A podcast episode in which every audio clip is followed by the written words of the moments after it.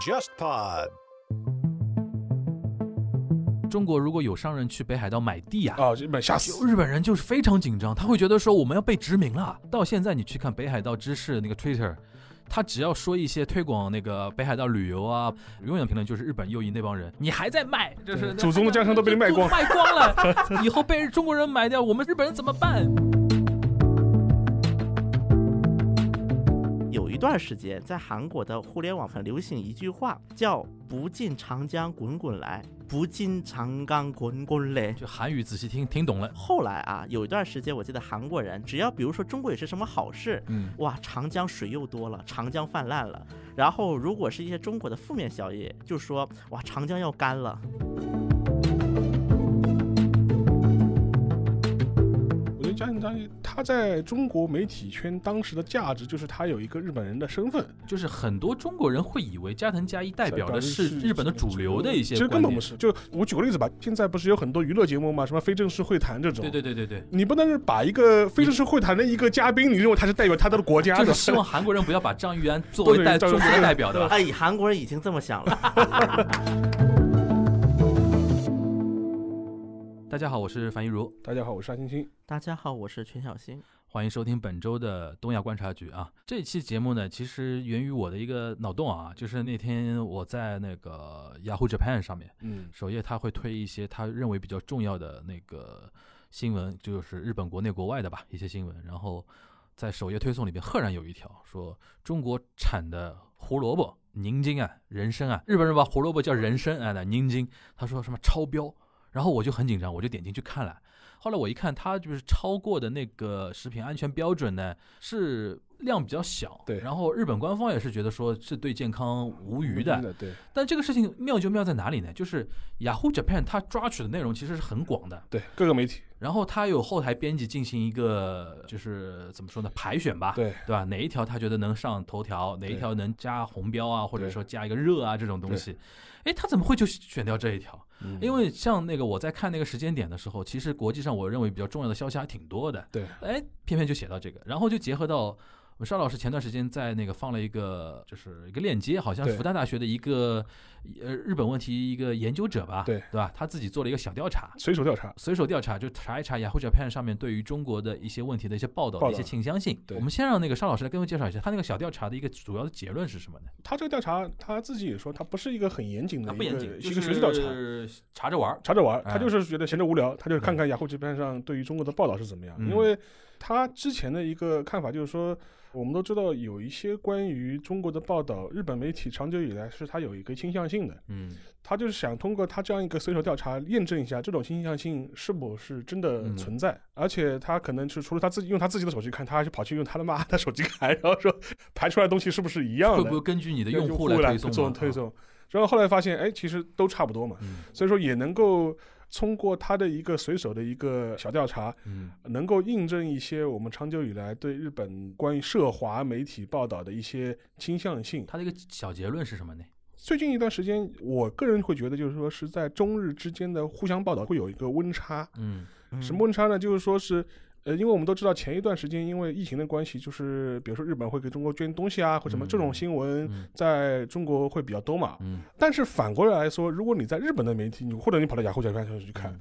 哎，它其实这种报道很少，对，就是会有个温差在，对对就是对而且这种温差有的时候是中国人是感受不到的，就普通中国人对老百姓是感受不到的。因为我之前也参加过一些国内的一些学术界关于中日关系的一些讨论嘛。嗯有些比较乐观的看法，就觉得哎呀，通过这次疫情，这个中日的民间感情是在升温，嗯，就类似这种看法会很多嘛。想太多的。对，然后就是通过那个小调查的那种感觉，他就觉得这种东西呢，可能是种我们中国人的一厢情愿。一厢情愿，对，而且实际上，中国的一些外宣的一些环境，或者是外界看你的一些视角，跟中国人的想象差距会非常大。嗯所以说，这样一个虽然不是一个很严谨的一个学术上的一个研究，嗯，但是通过一个简单的观察，对于雅虎这样一个日本的一个主要新闻或信息的一个门户网站的观察，似乎也能验证这种感觉。国内好像认为雅虎好像是一个昨日黄花一样的一个公司，呃，其实在日本嗯不但是在雅虎 Japan 要跟大家提醒一下，它是一个非常强势的一个门户网站。啊而且雅虎 Japan 跟雅虎你要已分开经来没看关系了雅虎 Japan 就是雅虎 Japan，它雅跟虎 Japan 的最大股东是 SoftBank 吧？ SoftBank 就是软银嘛，孙正义嘛孙正义。我们送马萨有西，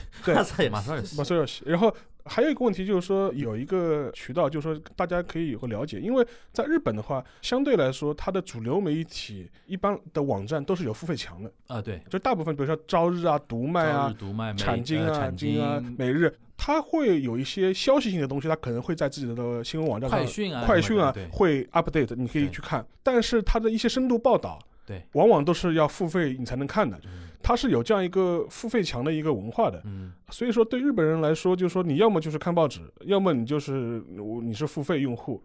如果你想免费的获取大量的消息的话，雅虎 Japan 是一个非常好的一个去处，嗯因为它是会摘取，就是说是日本主流媒体的相关的一些报道，嗯以后在上面进行相关的更新。所以对普通日本人来说，如果你不是一个对新闻或政治特别感兴趣的人的话，看看雅虎上这边你就觉得够了。所以说这是一个蛮重要的一个渠道吧，因为嗯前一阵就是说。也是牵扯到这个报道温差的一个话题，就是国内中文媒体，就是有一位驻日的记者，当时他有一个呃评价，就就是有很多人问他说：“哎呀，中国给呃日本的疫情的援助啊，说报恩啊，这种新闻为什么我只看到你所服务的媒体报了，那个日本媒体没有报这个事情。那我记得就回了一句话，意思就是说，雅虎这样的媒体它不是一个正规媒体， 所以它就是大概有这么一个表述。嗯，但但是后来我当时就跟那个樊宇吐了个槽嘛，我说他的说法就是要么自己是装糊涂的，要么就是另有苦衷。其实你在日本就应该很知道，就对于普通民众来说，雅虎简拍的门户绝对是他一个是他获取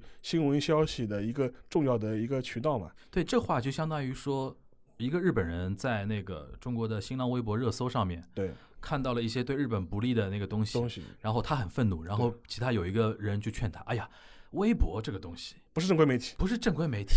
上面都是小学是鸡，是对对吧？你不用去理他，对你怎么可以不理他？对对吧？就微博现在就是掌控网络舆论的一个很重要的一个阵地嘛。然后雅虎 Japan 它的 news 里边还很重要的就是个留言功能嘛。对，上次那个沙老师就会注意看一些那个关键消息下面的那个评论对怎么说，对吧？我对记得有有一些，比如说中日之间那个防疫上面的发事生情。情感觉还可以，对吧？对就是我们会感觉说，我们这边应该报道的更多一点，多一点对吧？对是有这种情况。哎，这这一点，比如说韩国人现在，比如说主流获取那个信息的一个平台是什么呢？我觉得这一点韩国跟日本很像啊。嗯，这一韩点韩国也有付费墙嘛，韩国付费墙不多，嗯，但韩国它也是有两大门户，嗯一个叫 Naver N A V E，那个很有名啊，还有一个叫 Daum D A U M，嗯韩国两大门户，嗯，就跟雅虎 Japan 其实是很类似的就。是它上面会有那种瀑布流的信息，对这种对对东西对啊，韩国跟日本不太一样，在于嗯韩国是有个指定爬取的媒体，嗯就是你的新闻要被嗯门户爬取，嗯必须要你这个媒体跟这个门户有一个合作协议，嗯并且要通过门户的审核，我才能爬取你的新闻。嗯这就导致一个什么问题？一方面是新闻很多就是被门户无偿拿走了，嗯第二个就是因为在门户的一个新闻流量当中，百分之七十是源自门户自有流量。嗯只有百分之三十是搜索流量，就搜索流量搜到的话，主要会导入到你的新闻网站，嗯但这只有百分之三十。那么为了争这百分之三十，各大媒体就拼了，用各种各样低俗劣质的文章来去获得这个流量，嗯，在一些热搜的话题上嗯，在韩国的。新闻有一段时间特别特别流行的一种情况是什么呢？我举个例子吧嗯，明明讲的是安倍的新闻，嗯但我在下面就写很多跟安倍无关的关键词，比如说什么哪个明星脱衣服了，哪个明星离婚了，全写一遍。嗯写很多很多关键词，然后很多人读就感觉它不通顺。为什么这么不通顺？原因很简单，因为它是要拉流量的。嗯比如说你搜可能其他热搜的时候，你也会点到这篇文章，不小心。嗯这是他们想要的一种效果，嗯所以到后来，韩国两大门户抛下了竞争，达成了一种一致。嗯这个当然也是一种外界的压力啊，因为这个门户的体制导致韩国国内过度依赖于门户，这嗯种情况出现。第一个，以后我们两个要让谁来跟我们合作，我们两个一起定，我们两个坐下商量一起定。第二个就是以后逐渐减少自有页面的一个就是服服务程度，嗯就是更多的流量放给媒体自己。嗯那么第三个一点，就是因为大家都知道，在韩国，尤其是娱乐圈，针对一些明星的，就是那种恶评，现在非常严重的。嗯，所以现在韩国两大门户达成一个一致，就是说，娱乐门户不设评论栏，另外一个政治话题嗯是不设评论的，它可以。其实基本上两大门户就是大的媒体，基嗯本上两大门户都有合作的。这两大门户上面，比如说我如果作为一个呃中国人，嗯，要看韩国人对于中国的一些报报道，道，嗯基本上能在上面看到比较浅的呢，还是相对权威的呢，还是怎么样的呢？就对比 Yahoo Japan 的那个情况，啊，那么像韩国，首先它门户经过两家之间的一个一致吧，应该算是目前滚动流只能看到韩联社的，这是统一的。那么韩联社新闻的一个最大特点是，它是尽量排除立场的，对，嗯客观报了，通讯社因为韩联社它是有政府的资助在里面的，嗯所以它要排除一些因素来进行一个报道。嗯，那么当然，你通过这些新闻点进去，你也能看到韩国民众的一些反应。讨论对，那么啊除此之外，其他的媒体都会在这个滚动流下面有一个板块，那么这个板块上面没有新闻，只有各大媒体的 logo。嗯嗯，你点进去就像一个报刊亭一样，那么嗯这个上面就会显示各种的新闻，就这个媒体发的各种新闻。所以说，在韩国的门户网站的一个评论，如果大家仔细看，会呈现两个特点。嗯第一个特点就是说，在某条新闻的评论下面，全部都是类似政治立场的评论。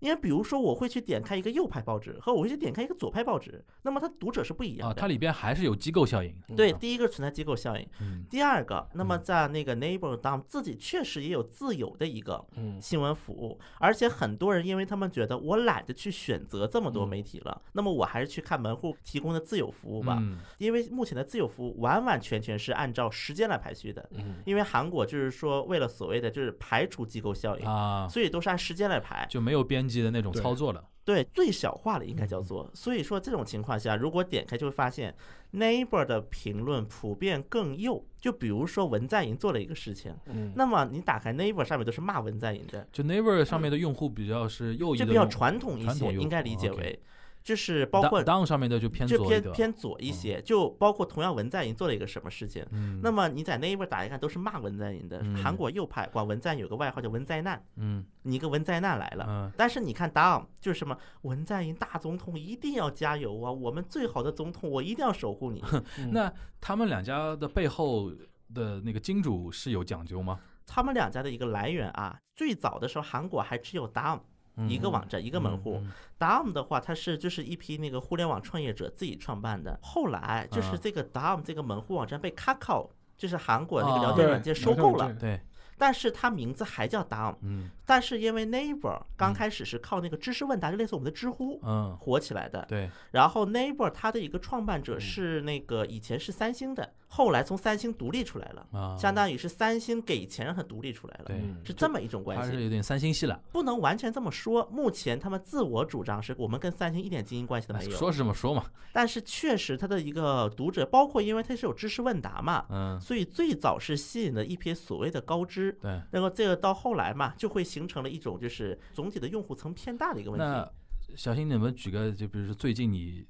的一个亲亲身看到的一个例子，嗯就比如说在两个门户网站上面，他们的针对某一条中国的消息的讨论，嗯，让你觉得有点啊大惊失色，或者嗯那个眼眼镜都都掉下来那种感觉，有没有？首先我是觉得啊，韩国媒体它是属于是这种情况，嗯，就比如说中国有一个什么事，无论好事坏事，它都说，嗯嗯因为在最早很多韩国媒体看待中国，还是把它当做一种比较神奇的一种话题来看。就比如中国出现了一个什么很奇怪的事情，嗯我当一个世界趣闻来介绍。最早是这么一个状态，啊最早是多早？你这个最早零几年吧。啊，OK，然后这个出现第一个转折点是零八年，一个是汶川地震，一啊个奥运会。啊我相信当时很多人都记记得，就是汶川地震的时候，当时有一些那个中国人就是传说韩国人发恶评对中国人，对，嗯当时点的是那个，因为它有两种排序方式嘛，嗯一种是最新的，嗯，一种是点赞最多的。对，对那么其中点赞最多这个角度看，还是比较正常的。嗯，就包括对于很多骂恶评都会说，你们有没有人性？你们这么说，嗯确实是一个比较正常的一个氛围吧，应该叫做对是。然后后来奥运会，那么奥运会之后，很多中国产品开始进入韩国，像最典型小米。那么像比比如说在韩国的舆论界啊，有一句嗯话叫“大陆的奇迹”这个词，本来呢，一些很多的韩国人他们是那个作为一种比较偏讽刺的一种话来用，就比如说中国出了一个什么所谓的新鲜事，嗯那么韩国有部分网民他们就会说：“哇，大陆的奇迹啊，这是。”嗯这所以有点酸，一般有酸点偏负面。对嗯，但是这个话自从小米进入韩国发生了变化了，因为小米它抓住这个充电宝市场，在韩国确实嗯是小米充电宝好像真的是在韩国非火了常风靡的，百分之八十最严重的时候是，那基本上垄断就相对当于就是韩国韩国人堂堂三星做不出不，产的，啊他就三星做不而产已，不做他只是不做而已啊。而且三星觉得没必要做没，必要做。啊，这是他们的一个。然后但是充电宝是一个硬需啊，刚需嘛，不是？因为最刚开始三星的手机啊是可以嗯更换电池的，最早的时候，啊，嗯，后来它才可以变成了一体化，就不换电池了。对，啊这是有一个过程的，啊所以说当时应该说三星没有抓住这个市场吧，他们对可能忽略掉了。 ，OK，所以说刚开始充电宝，后来小米就出了一些生态链的产品嘛，手机现在有卖吗？手机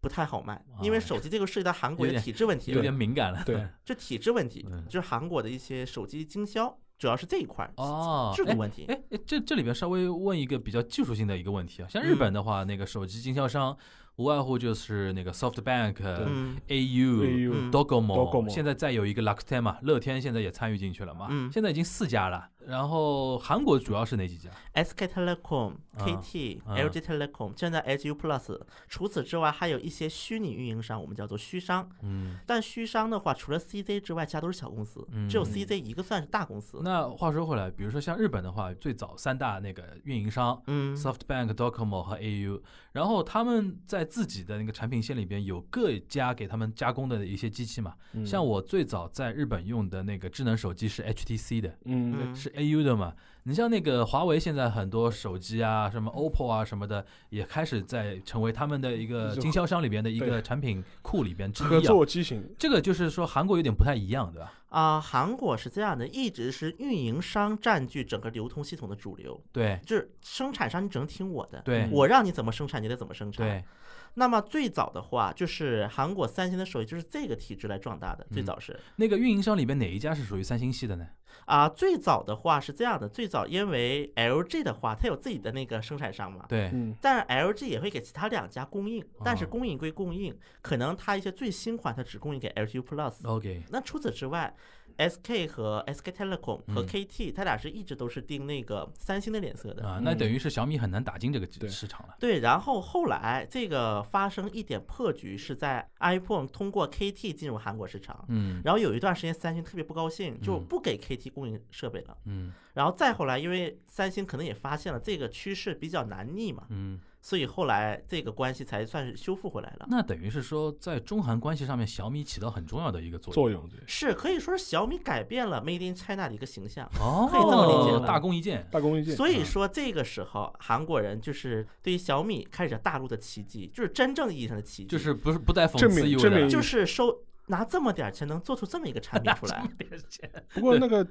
的确是，像日本的话，其实因为中日邦交正常化比韩国早嘛，对然后所以说他对中国的报道，一般来看会这样子，就是七十年代到八十年代这段时间，是属于一个对一个陌生国家的好奇。而且更何况当时有一个建交刚刚开始的一个背景嘛，所以他有一蜜是月期，他是有一种充满善意的好奇。对，当时也有很多影视作品嘛，哦， ，对清凉寺的清凉寺的钟钟声，对，那个濮存濮存昕嘛，对濮吧存昕嘛，濮演个这个遗孤儿子嘛，甚至还拍过什么敦煌对吧？哎中大中地之子大地之子，对，呃，还拍过那个长江呀，啊，长对江之歌嘛，对对对那个佐藤浩树，对对， 就是因为拍这个片破产了嘛，对对 这哥们儿，就因为他是一个日本著名的一个歌手嘛。对对对对，他太爱长江了，就是拍了《长江之歌》的，然后就拍了就就破产了，就是 到现在为止他还要开演唱会这是还钱在嘛。七八十七八十年代的时，候，后来九十年代以后，就随着中国的崛起以及一些外部环境的一些变化呢，就是说日本人可能对中国的态度就变得越来越复杂起来了。嗯，就是从了一个善意的好奇，然后就嗯变成了一个有点类似于韩国那个状态，就是说，哎，总觉得你那边会有很多很奇葩的事情。这个其实持续到现在，对很多他所娱谓乐的叫节目情报节目，对九情报后节目帮对你只要发现什么一个小孩掉井里了，啊对一个小孩在楼的那个夹缝里被卡住啦，对，这种呢基本上都是中国的新是闻。中国新闻，对 他也不知道是从从哪里搜过来的，就是我们这种很 local 那种新闻，他过来说啊，这个危机紧张的那种事情啊，然然后警察过来救啊，消防队过来救啊，一般就是作为一个猎奇的一个心态在报。对，，就是从一个善意的好奇变成个猎奇，猎奇，对，然后这种猎奇的心态呢，又会放大，嗯，就放大成了对中国的一个看法，对，而且甚至有一些新闻，比如说就是零七零八年那个什么毒饺嗯毒饺子。子，对，就是说那个事情的话，也会被放大，就是当啊，你看中国都是什么食品有毒啊，嗯然后也会把它当做一个，就营造出普通日本人对中国的印象。嗯然后这是一个比较明确的一个现象了。嗯所以说，但是可能最近两三年吧，可能会有一些微妙的变化。嗯，一方面可能是源自什么中国的一些科技企业的一些崛起，对，最典型的大疆，对，所以它这个方面有可又会是可能当做一种我们可能认为它是一个正面的描写，就是嗯比方说深圳啊，创新之都啊，创业之都啊，有很多相关的高科技的企业啊，嗯华为啊，大疆啊，嗯诸如此类的。但是如果你仔细去看他这些报道呢，有一类的确是说，就说哎，他在在这些企业上上面找到了日本长久以来缺失的一些企业创新的活力，还有那个嗯，就是深圳企业挖了很多对日本的技术人才，是有人来啊，去，韩国也怎么一模一样？我对觉对得对对，他们就心里会觉得说你的崛起是靠我们的那个，对就我们这边不是有自媒体人还说嘛，说华为的成功啊，对对，对是因为那个买了日本人的头脑嘛，对 吧？对，但是但是呃，即便是这样，但是你仔细看他一些报道呢，其实他隐隐之中又会有一种非常微妙的这种情感，嗯，就是他即便夸你好，他也是不情不愿，或者对对是酸酸的这种感觉会很明确。实在不行呢，最后拖一句，中国这样的情况又能持续多久呢？ 对对对，对 对对对对对对，所以说我觉得这个还是一个嗯蛮明确的吧哎。其实这个倒是可以结合前段时间的一个话题，啊就是我记得从一二一三年开始，日本开始有一个叫 China Plus One 嗯的一个战略，就是产经界有一个这么一个战略，就是说嗯觉得鸡蛋不能放在一个篮子里，然后中国呢，因为市场那个劳动力越来越贵了，然后那个劳动法实施之后，导致一些那个工厂啊或者一些公司啊，用人成本变用高工，成本变得很高。他说，是不是我们把一些工厂转移到，比如说孟加拉、印度啊、越南啊这种地方？从一零年吧就开始有，就是所谓的叫 China Plus One 这个概念。就当时我都觉得说，这个概念其实有点伪概念那个意思嘛。今年呼应到一个什么事情，就是对前段时间日本那个金产省嘛出了一个指导意见嘛，就是鼓励，就是说日本的一些企业把它的生产线转移回转转移回，要么。回日本，要么到别的国家嘛。但这个呢，我觉得更多是一种政治上的一种交代，就说是，嗯当然了，你从日本的角度来说，的确是有道理的，就是说嗯我把我所有的一些核心产业链放在一个国家，对。呃，风险很大嘛，就是说，就如果是天灾人祸或者是政治外交出现问题的话，而且这这次他其实那个指导意见里边指出的，他的所谓的一些产业链主要是跟防疫有关的。对二月份那个时间对点，，我中国一旦停工的话，我日本是一个口罩都生产不出来了，对就已经到这种程度了。对所以说他会觉得说，以后比如说像口罩啊、防护服啊、各种样的防疫物资的这种生产线，是不是要留一定的比例放在自己的日本国内？这样不见得说到那种捉襟见肘的那种程度嘛。但是其实有些日本企业，其实它的生产线其实的确在日本本土的确是有保留啊。嗯，就比如说像丰田是有完整生产链的呀，对，也没有像我们想象中它啊日本的什么产业全部已经空心化了，全部转移了，其实并没有这样。然后这个话题呢，在中国国内非常有意思。当时我记得是美国跟日本同时出差不多的一些说法对嘛，说要转移啊什么的，就导致我们国内很多一些企业家、对经济界的一些人就高度紧张，对因为哦，number one 和 number three 都有这都个要撤的话，那是不是以后就是经济会面临一个很大的一个问题嘛？对就当时引起国内的一些舆舆论的关注，所以看你看后来像包括那个第一财经啊什么一些财经媒体去大量的采访一些日本的当事人嘛，对一些企业家跟一些政府官员，他们等于是说让这些日本官员过来安抚我们，就对说啊你放心，就是我们日本不会撤的，就全世界能赚钱的也就中国市场了，就这样对非常有意思，就是双方之间的那种互相观察对方的那个角度跟角视度野，是其实有点偏差啊，因为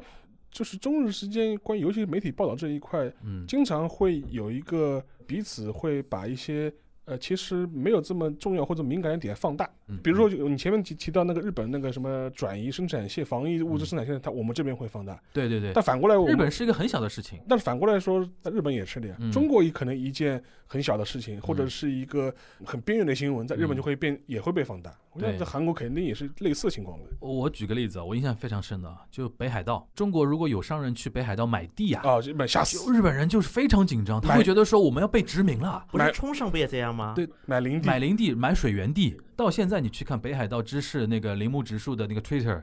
他只要说一些推广那个北海道旅游啊，那个他下面永远的评论就是日本右翼那帮人，对网你游，还在卖，你还在卖，就是对祖宗的江山都被你卖光卖光 了。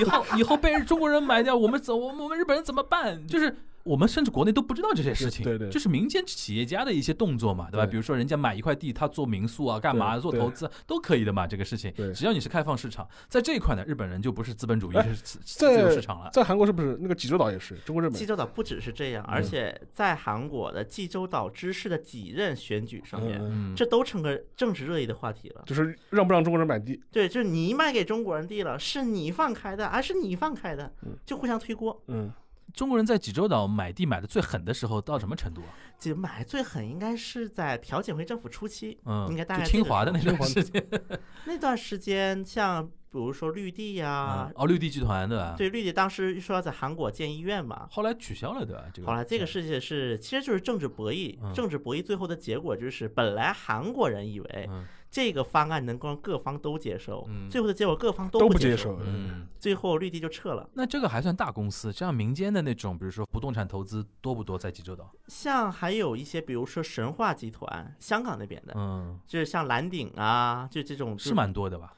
对，其实是挺多，而且很多都办赌场去了。啊，因为济州岛是允许外国，就是可以办供外国人玩的赌场，对就你只要别让我们本国人玩就行。哎，那我想起来上次深圳那个，你记得吧？对，深那圳个日深本圳有一个国会议员吧？呃，他是对一个负责那个赌博合法化的一个担当的一个大臣。大臣，大对，臣，然后后来他就是等于是受贿了，是行贿的方是深圳的一个赌球公司，对的，赌球公司。这球个赌公球司公司的名字经常会在那种什么英超联赛的那种广告板上看到的那对种。对对。然后但这个事情在额当度好低啊，就是那个受贿的额度，几十万人民币都不到，好像。对，然后但是这个事情就是说，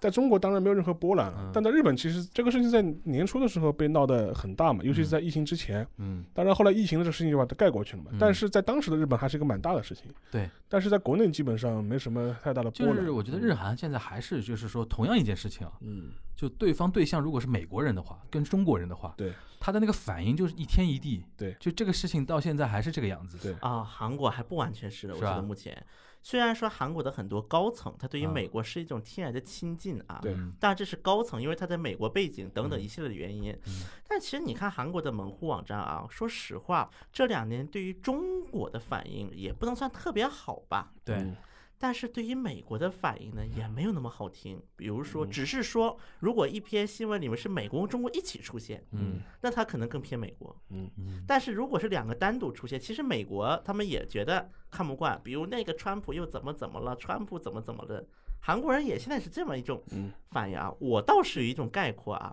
就是韩国人有一段时间在韩国的互联网包括新闻评论很流行一句话，嗯，叫“不进长江滚 滚来”，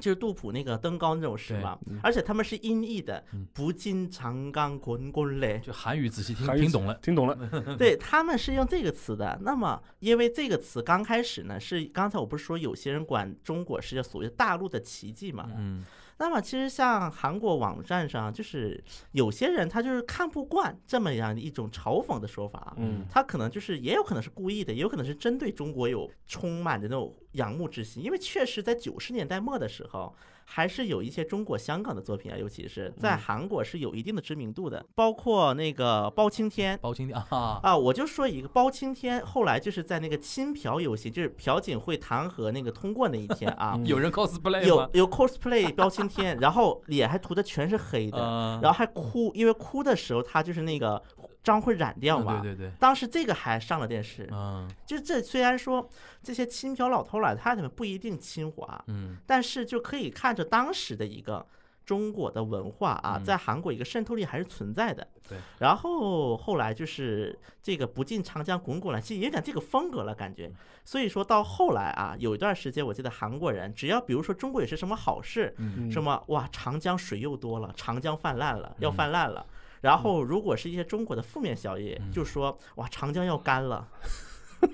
那么，其实我是觉得通过这一句话，其实能够折射出韩国人的一个比较复杂的一个态度吧。嗯，一方面，韩国人是觉得中国人可能会吃掉韩国，对，嗯害怕，有时候不得不承认中国在一些方面的它强大之处，它不得不来承认。但是另一方面呢，也是个民族自尊心吧，这应该可以理解为。所以说，他实际上很多人他又是惧怕，所以说他为什么管中国的一个名儿叫长江，就表示他至少知道什么是长江。嗯，而且在韩国的很多老歌里，其实经常他不用长江，就扬子江，杨子健，啊就扬子江怎么怎么样，扬子江，其实这样的歌词还是挺多的。这其实可以侧面看出来韩国人对于中国的一个复杂的心态，反正我是这么想的。嗯，你说到这个，我倒有个感觉，就是现在日本互联网上这种声音好像真的还没有。嗯，就比如说，呃那种对中国仇视的那种声音，嗯，反对这些仇视声音的那些声音，在日本互联网上有的时候发不出声音来。就是有也有，就说是他这就比如说像这次疫情期间牵扯到一些，比如说物资的一些互相的捐助啊，嗯我当时印象很深，我也是在雅虎简配上看到有一个有留言，大概的意思就是说，当时的北海道呃哪个城市，我当时觉得疫情刚发生的时候，曾经嗯捐给中国过，嗯后来那个在三月份、四月份中国疫情好转的时候，又返还给嗯日本嗯方面，给这给这个城市。所以赞最多的一个留言就是说，大致就是说，哎呀，他说我就是我刚开始的时候，我觉得这个事情就是说觉得很感到很羞愧，因为我觉得如果换了我的话，我当时最早的时候我不会捐的，嗯，但现在我觉得啊，中国人有什么加倍恩返，就觉得这个事情我觉得很惭愧，我的想法觉得不够高尚，就类似这种也有，但是它这种东西呢，就是说更多来说是一种点缀式的这种这种新闻报道比较多。嗯现在日本人啊，就普通民众对中国的看法。其实跟我们中国人的民众的认知有很大的落差。嗯普通日本人对中国的看法大概几种，一种是觉得，哎呦，中国现在好强啊，就是经济超越我们了， ，number two，number number two 了，对吧？？然后敢跟美国叫板了，对吧？对，然后这是一种，但是随之而产产生的心态就是说，对中国感到是害怕，就深深的恐惧，恐惧什么呢？就觉得，哎呀，中国这么强，哪天肯定会来就是搞我们的。嗯呃你可以说是种受中国威胁论的毒害太深，对吧？对但他至少客观现实是这样子的，对，他就会觉得，哎，中国人现在有钱了，国势强盛的，将来我们日本的这种安全会受到威胁，然后是嗯对中国普遍是有一种恐惧的这种对心理，对，所以说我觉得这是一个相对而言一个认知现实吧。我觉得韩国肯定也是害怕了，看到中国人，但韩国还有一点啊，嗯因为我刚才提到韩国，它是一个把筛选会尽量的减少化，就是人工的这个介入的概率。嗯其实韩国人也不是没有人写中国好的地方，嗯也有。我看有的分析好像是说日本他会写的比较少一点，嗯，只是是说比较少。就是日本它就是对于中国的一些就是露出的一些新闻，呃，对，会关于中国的比较少。嗯那么韩国的一种，我一种感觉是一直是在露出的，嗯而且很多时候中国的一些新闻在韩国是能上热搜的。对，但有一个很严重的问题就是出在了，我写好的呢不上热搜，然后呢很多特别特别抹黑中国的也上不了热搜，因为太遥远了，感觉说的，嗯就是有一些模棱两可但又偏负面一点，又有点中国威胁论的这种东西嗯，能上热搜，嗯，这是我觉得韩国最大这的一个问题。好像这个尺度还挺难把握的啊。嗯这是反正我是一直看韩国媒体的一种我之前想法看过嗯几个韩国的像纪录片，有提到中国的嘛，就是发展，然后还有那种比如说当时的韩国时任的总理，我都忘了是谁了，请马云去韩国做演讲啊，还有什么之对之这类一的。段应该是可以说是中韩关系比较友好的那就哦种。一四一五年的时候，对你应该看那篇叫《Super China》超级对中啊对国超级 KBS 对中国对拍那对对篇对，，其实我觉得这个应该是就是自嗯九十年代末中国的文化产品在韩国的一个就是那个受影响的一个阶段，这第一个中韩之间比较有共同点的一个阶段。嗯第二件呢就是北京奥运汶川地震这段时间，嗯那么当时很多韩国的网民他是能去制止这些人的，嗯就是制止的是能点的最多的赞的。骂的是在它下面的。嗯 OK，嗯这是第二个阶段，第三个阶段就是 Super China，以 Super 嗯 China 为代表这个阶段。那么其实 Super China 为代表这个阶段，我倒是更认为它是一个韩国官方存在一个导向性的阶段，嗯，因为嗯 KBS 它首先是一个国家电视台，对营造这个气氛。它是有嗯国家的预算在里面的。对，那么如果说当时的整个地氛围是全部反华，我相信给 Super China 的编导们几个胆他都不敢拍的。嗯你觉得他在导向一种什么样的一种意识呢？我觉得他是这么样的有意意识，就是这个当然跟韩国当时朴大总统侵华那段时间是比较吻合的。那么这段时间，我是觉得韩国到当时就是因为它是有一个经济利益在驱使的，因为正好那个时间点又是中韩自贸协定签署的一个时间点，嗯，这几者是可以说比较切合的。嗯嗯，所以说，这应该是一个经济利益来就诱导一些中上层阶层的人去接触中国，但是这会导致一个问题，就是中上层和下层，就是脱普节，通对普通人的一个脱嗯好像节。现在日本在这个阶段了吧？对对日本跑到那个对韩国一四一五年那个阶段了。然后这个我觉得是当时的一个最大的特点，就是脱嗯节，嗯，就是明明中上层包括企业家，包大家括都一些看到政府中国官是员机会了。对，就感觉哇，我们要跟中国就是友对好对相对处，对我们对要正视。但是可能很多网上的留言还是比较那种的一个留言，对你讲的 Super China，我想到在日本能够对应的就是 NHK，它有一个系列的嘛叫《激动的大陆》，对激动 no t a i k 就是对激动的大陆指的就是中国。日语里边的那个激动啊，嗯，不是对对我们对中对文的对激动，动对，它是那种剧烈运动中的动大荡。动荡动也荡不，能叫动荡，但韩国是动荡也有偏这个负面词嘛，韩动国有 “q 动”这个词。哎，它就是有一个巨变这种对感，觉因为就是中国，比如说改开啊，或者整个社会结构的一个发生巨变的一个，就是它有点像巨变中国嘛不那是种，因为他之前也拍过嘛，就是 NHK 也拍过嗯《激动到昭和时啊，对对对，他很喜欢用 激动，你知道吧。对，就是激动是整大词儿啊， 对吧整个大词儿那种感就是觉，就是嗯那个《激动的大陆》那一系列的中国片子，他会比较关注的，就是说中国，比如说呃整体社会变动过程中，这种平民老百姓》。对，的一些声音，我记得他是零八奥运的时候开始拍的，对对，对对对，零八奥运会的时候开始拍的，对，因为零八奥运是一个非常好的一个契机嘛，嗯对就是大家开始关注到现代中国的一些情况，对对吧？应该是这个样子。然后我看了几期的感觉就是他非常关注小人物，对，因为。像 Super China 跟呃这这里面就体现出韩国跟日本人的一个对审美视角不同的，就韩国还是中国人特别能理解嘛，对对就是讲大事情嘛，对对吧？就是家国天下。大工程，哎，日本人 NHK 给你来套什么？就是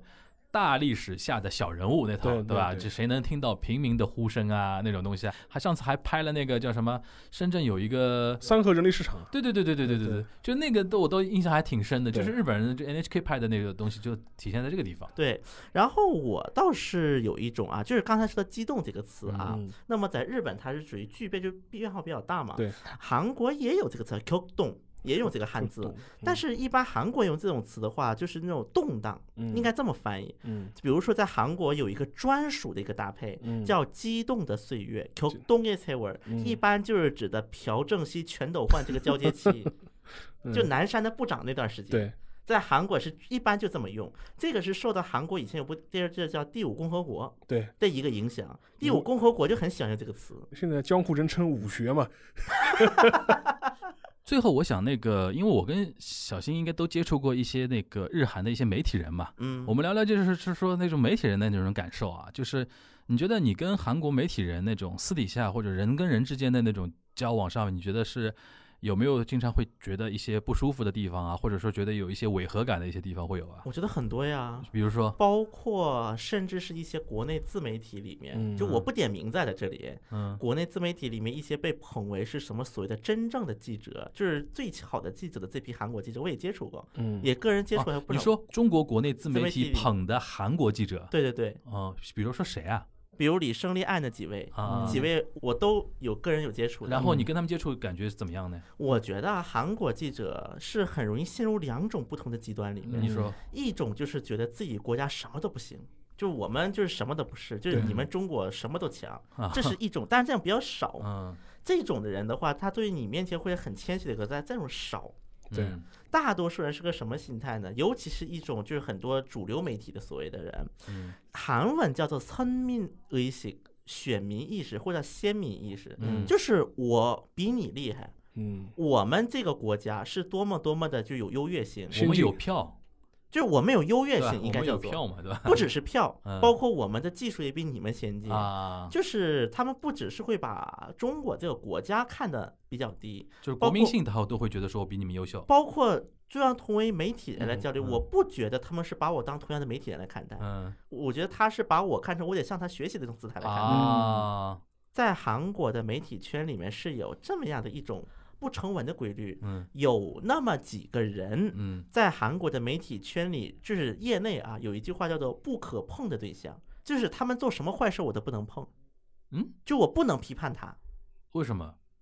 那么比如说像以前的昂山素季是一个，嗯只要你骂了，你们媒体就爆了。啊对是这个意思啊。那么这里面呢，包括就是有几位比较反华的所谓的一些人物啊也在里面的。我懂意思，比如说四个字的，对吧？ 那个对吧四个字是的谁是我就不说是了，四个我不字说呃了。那个日本是一样的嗯一，样的，一样有的。一就是些他们有是一有些它有一些光环加持嘛。对就是光环加持了之后，你的他的坏事你是不能说的。对，而且你身为一个中国人身份，他会就是说你本来就是一个 position talk，对，你是中国人，你肯定会这样骂人家，对吧？就是对说你说的话不足为信对，啊，这个是日本也是一样样的，的，一样的，一这样个这的。个一样。因为我跟日本记者也接触过啊，嗯因为在韩国日本记者是最多的。嗯，嗯那么我是有一种感觉，我觉得这种思维韩国比日本严重。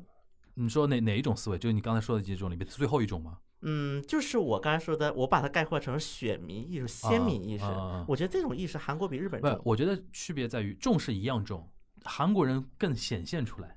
就是日本人有的时候还装一装， 你知道吧？对，日本有的时候装，有的时候你真的很难判断到。我这边想到一个谁，这个人我是认识了啊，也有他朋友圈啊什么的，但是没有到那么熟。那个加藤加一同学，哦，他现在好像混到香港去了吧？对我当时还不认识他的时候，他有件事情我到现在印象还很深，嗯就是那个民主党政权的时候嗯，撞船，对撞船之后，不是那个前原诚司担任国土交通大臣嘛对？然后他宣布抓人，嗯抓了我们的那个船长嘛，对，中国那个船长。然后这个对事情嘛，肯定在中日两国之间一时激起那个千层浪嘛。对。然后我们加藤加一同学呢，就是在那个当时现在已经关掉了那个《锵锵三人行》节目上，嗯就当嘉宾来来开始聊这个事情。嗯哎，一开始聊的还挺正常的，嗯后面聊着聊着就是不对了，这个事情他怎么说呢？他就说，他说我觉得这个事情呢，就是呃，我觉得中国老百姓可能不太适应一点，因为日本是一个法治国家，他在那个地方犯法了， 所以说我们要根据法律来怎么怎么样，对吧？要把他抓起来。所以说他的意思就是说，民主党那个前原诚司这么做是有法可依对，有依法行政依依法法行依法行政的政。因为我当时我自己学那个对那个中日关系什么这东西，我明显知道，就是在零几年的时候，当时小泉政权的时候发生过保钓事件嘛。对。就是香港一批那个保钓人士登那个对钓岛嘛钓鱼岛嘛，那个对时候当时发生差不多那个事情，对但是小泉纯一郎当时就做一个政治判断，就把人放掉了，对就是不抓嘛，对就是这里边看出了什么？哪怕你像加藤加一这种对中文特别熟好，嗯对中国其实已经很，我觉得他比一般的记者或者学者或者一些社会人士对中国的感情是要深一点的，但是他内心的那种居高临下的那种东西还是避免不了。可能是我偏见了，但嗯我觉得他始终是在中国的很多闯荡是一种投机的这种心态的。对对对对而且说实话，他因为他在中国媒体圈当时的价值就是他有一个日本人的身份，这个也是你刚才提到的那一点，对就是很多中国人会以为加藤加一代表的是是日本的主流的一些其实观根本点不，是，根本不不是，根本不不。是，根本不是，日本媒体圈的人不认识这个人，对一开始，他根本不是日本媒体圈的人。对对对对，就我举个例子吧，就说就好比说现在不是有很多娱乐节目嘛，什么非正式会谈这种，对对对对对，你不能是把一个非正式会谈的一个嘉宾，你认为他是代表他的国家 就的，是希望韩国人不要把张玉安作都为是代中张玉国的安代表，对吧？ 哎，韩国人已经这么想了，而且实际上他这种嘉宾的时候，他要自己经营自己的人设嘛，对他对会把对对对故意往他的极端化或者对把对 其实这个性张格一上安后去来塑自造己，说，他说他说的有些话是节目故组意让他那个的故意这啊么说对的。这个制造这个效果。对，我因为我我能观察，同时观察中日两边的一些媒体上的一些，就是在日本活跃的一些所谓中国媒体人，跟在中国活跃的所谓的一些日本媒体对人，那我能两边观察，其实这非常遗憾的一点就是。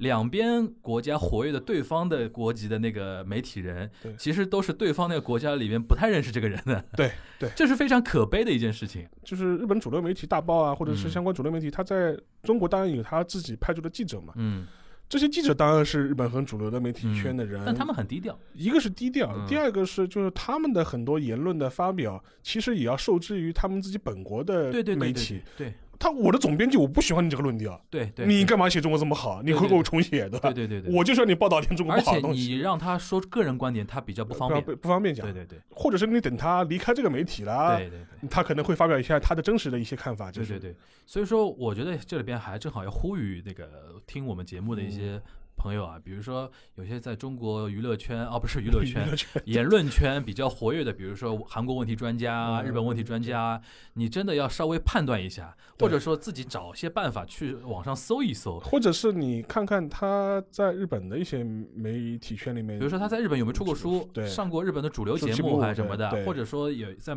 日本的主流的一些媒体上，比如说有专栏对或者怎么样，这是一些评判的一些标准。我相信韩国应该也是一样嘛，哎对，一对样吧的，？一样的。倒过来的，当然我们因为是这档节目是中文节目，就是韩国人跟日本人不一定听得懂，就是也希望他们如果能听得懂的话，就是也要观察一下在日本现在活跃的所或者谓的一些些中国问题专家，对吧？ 就韩国的中国问题专家和日本的中国问题专家，他们其实在中国这边是不是真的了解中国的情况？对对吧？我前段时间我还。看到我在日本推特上面关注的一个所谓的叫媒体人，写了好多本关于中国的书啊，嗯他竟然不了解中国居委会是干嘛的，嗯嗯，嗯，嗯就是嗯那你还观察中国社会观察个屁呀、对对吧？中国居委会其实是很微妙的一级组织的，对吧？对，哎，但是他完全是不不知道的，嗯他的所有的观念只是说他在书本上、文字上看到一些东西，然后飞一趟中国，对踩一些他觉得应该踩的人，然后找一些他觉得适合他的观点的一些料嘛，对吧？就是这这种东西，我觉得还是现在比较普遍的，对吧？对这这个可能真的这个局面改变要等可能疫情过后，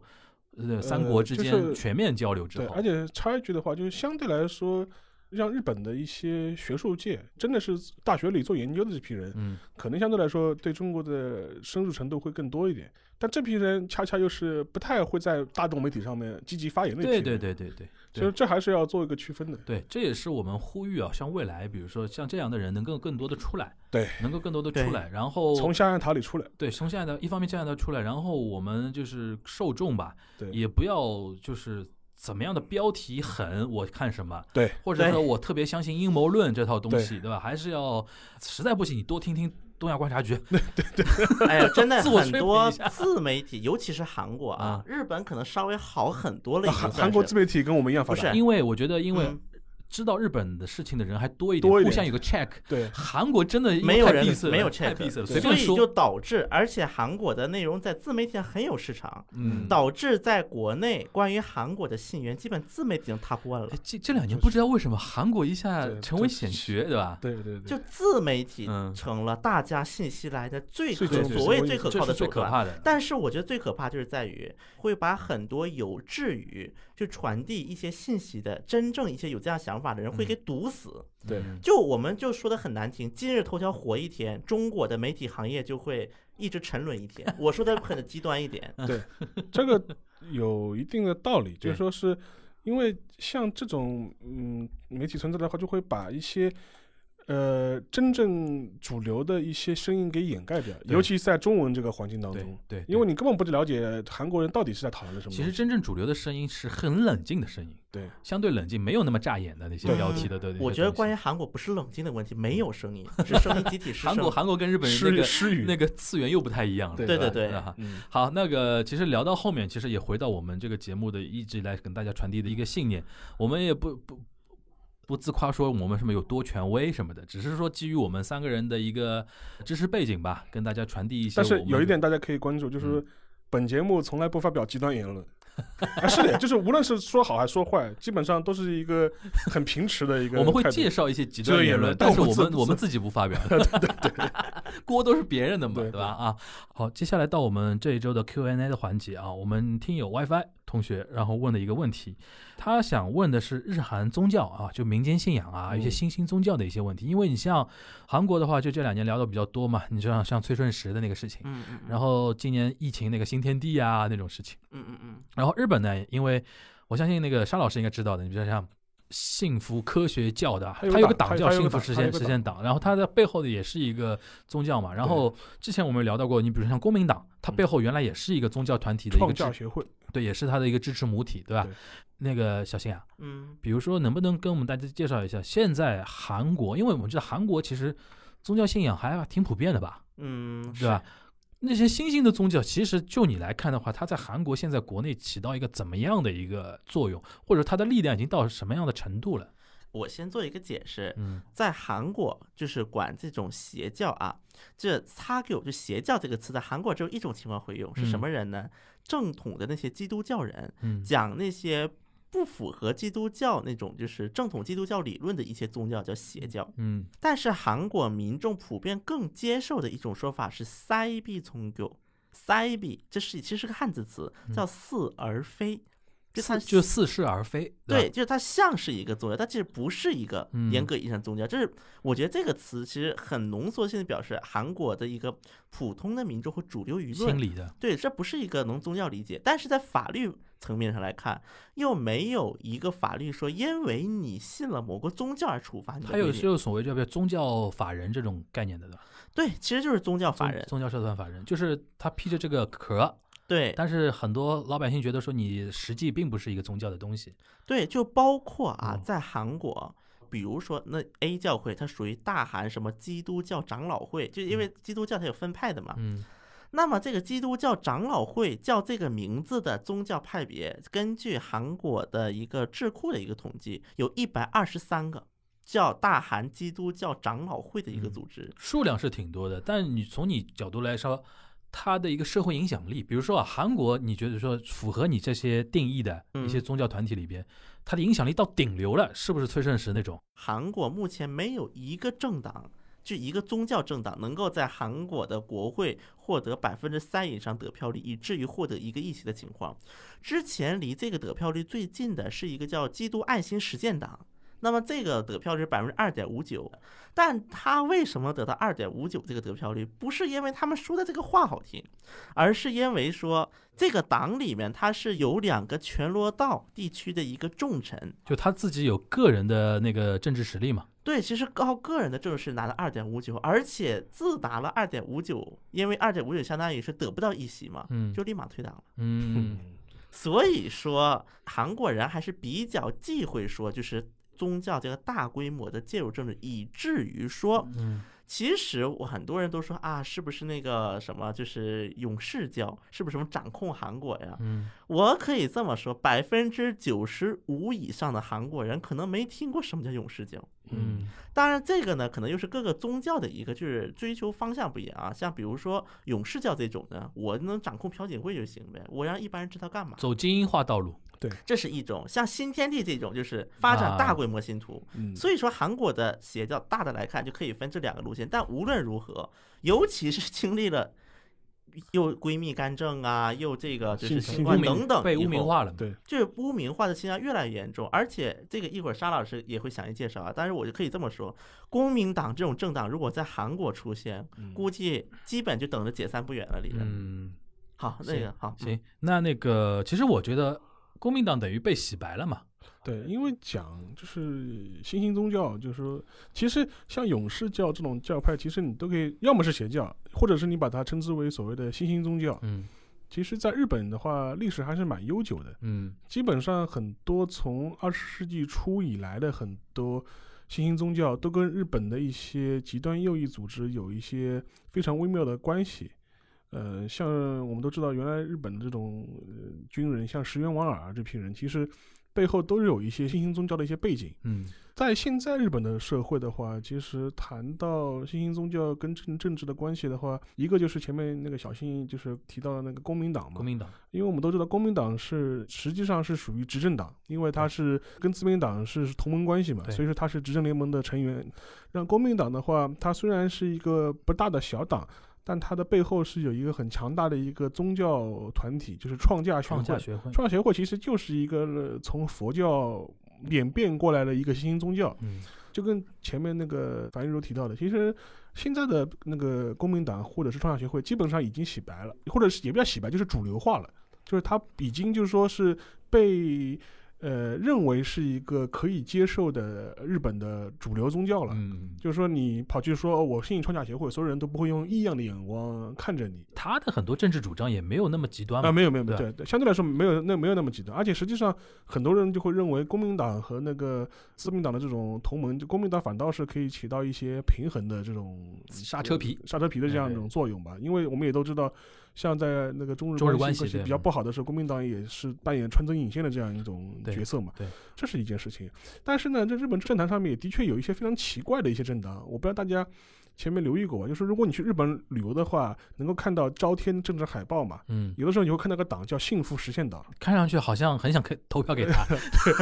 就是说就是非常奇怪的一个对对对，一个东西嘛。其实大啊，川龙法对吧？对他的教它的宗背后其实跟国民党一样，它背后也有一个宗教团体叫幸福科学教。幸福科学教它幸福科学教就是你凡是听到标榜自己是科学的教，基本上都不是那么都不科科学都不科学。 对就比如说那个山达基教就是这样的，对我们都知道那个美国的著名的一个非主流的一个宗宗教嘛，Tom Cruise，嗯，他就是山达基教的那个啊信信徒嘛啊。。科学教不讲科学，对吧？那幸福科学教也不是很科学。那个大川龙法他那个教宗的书你看过吧？呃，就是我没看过，但我基本上就是我一片面了解看过，我一看那个封面我就不要看了。对，他的一个路子很有意思，就像那个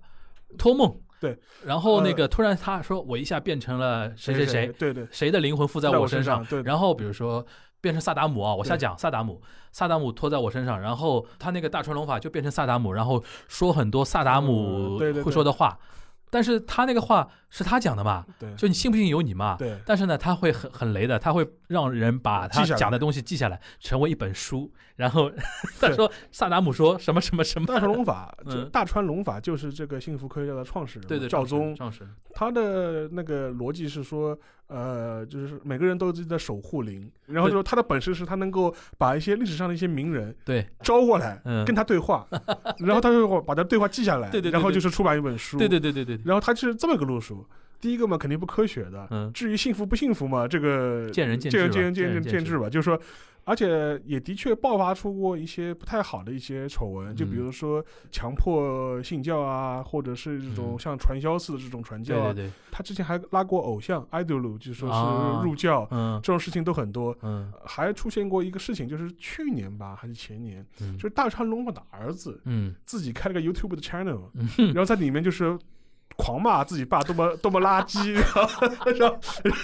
太傻了这个事情然后就是报啊就是他爸怎么骗骗钱的嘛，啊！就是开了一个 YouTube 的 channel，我天哪，就是非常非常好玩，就是好就是雷啊这个事非情。常非常就是这么一个宗教，这是嗯在在他他实际上呢也没有获得过什么议席，对吧？对，基本上他每次都会去选，因为日本其实跟韩国这点是一样的，因为一九四五年之后，他觉得政府当局来主导或禁止某种宗教，他觉得有点不政治不正确，所以他嗯不会明目张胆的去这么做，嗯或者法律上去这么定。嗯像这种宗教呢，就是在日本的话，它完全是通过政治选举来为自己增加曝光度，嗯，他也没指望能选上去。对但只是希望就是通过每一次出来参加竞选，把这个教本身能够增加一个曝光度，让大家对知道有这有这么个东西。就是对，竞选在很多团体心目中成为一种 promotion 的手段对，嘛是，种广告，是嗯其实是一种广告。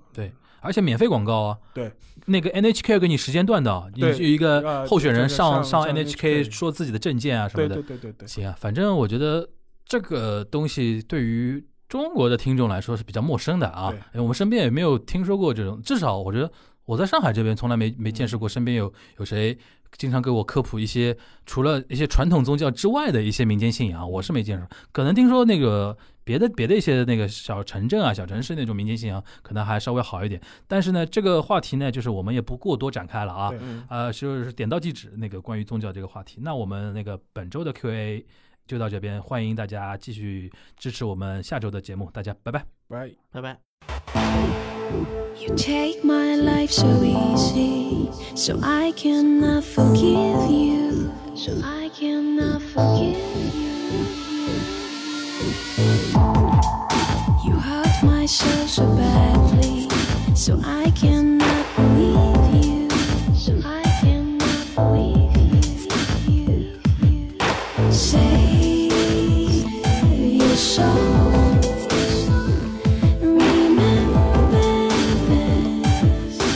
All you need to know is writing on the same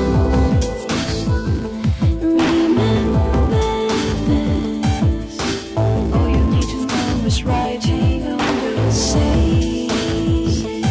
your soul.